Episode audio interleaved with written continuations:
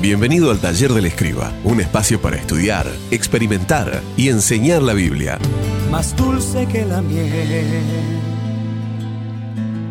mi fuerza y deleite.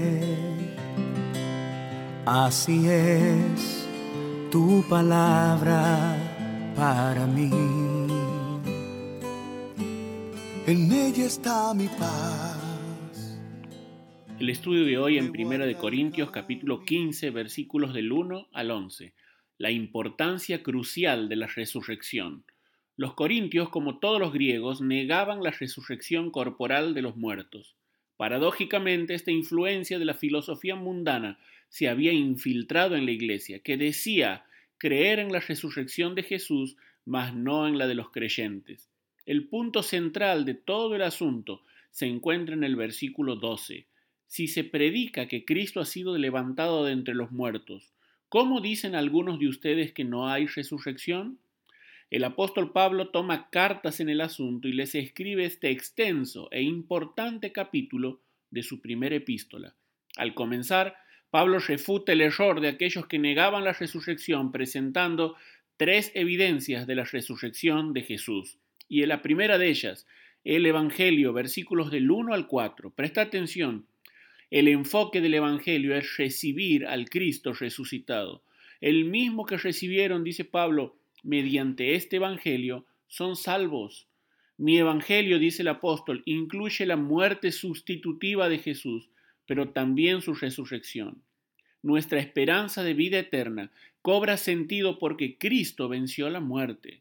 Después de todo, dice Warren Wiersbe, un Salvador muerto no puede salvar a nadie.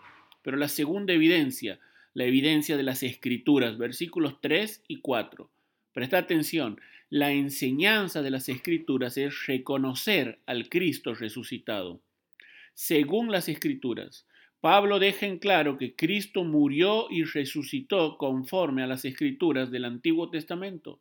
Gran parte del sistema de sacrificio señalaba anticipadamente a Cristo como el Cordero sustituto que cargaría nuestros pecados y moriría en nuestro lugar. Pero no solo eso, dice el Salmo de David, porque no dejarás mi alma en el Seol, ni permitirás que tu santo vea corrupción. Me mostrarás la senda de la vida. En tu presencia hay plenitud de gozo, delicias a tu diestra para siempre. Salmo 16. Toda la escritura enseña con claridad acerca de la resurrección del Mesías. Pero finalmente tenemos la tercera evidencia, la evidencia de la experiencia, versículos 5 al 11. El énfasis de la experiencia es recordar al Cristo resucitado. Como aún nacido fuera de tiempo, se me apareció también a mí, dice Pablo. Los apóstoles tuvieron una experiencia real con el Cristo resucitado. Pablo enumera suficientes testigos, colocándose a sí mismo en el último lugar de la lista. Apareció Pedro, Lucas 24, a los doce, Mateo 28, a quinientos hermanos, a Santiago, a todos los apóstoles y al último de todos, como a un abortivo, me apareció a mí, dice Pablo.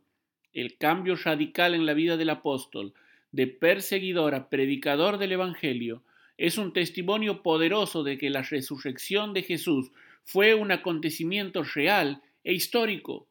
Hoy se suscita un gran debate en torno a una pretendida desmitificación del Jesús histórico pero la única verdad histórica del cristianismo, la cual ha sostenido desde sus albores, es que verdaderamente Cristo ha resucitado. Alabemos a Dios por ello. Su victoria de la cruz sobre la muerte y el pecado es nuestra victoria. Que Dios te bendiga, David Ojeda. Esperamos que hayas disfrutado de este tiempo con nosotros. Te esperamos en el próximo episodio de nuestro podcast, El Taller del Escriba, un espacio para estudiar, experimentar y enseñar la Biblia. Tu palabra, mi alimento, es mi luz cuando el camino es incierto. Tu palabra me da vida, me transforma y me renueva cada día y mi corazón te voy a adorar por tu palabra.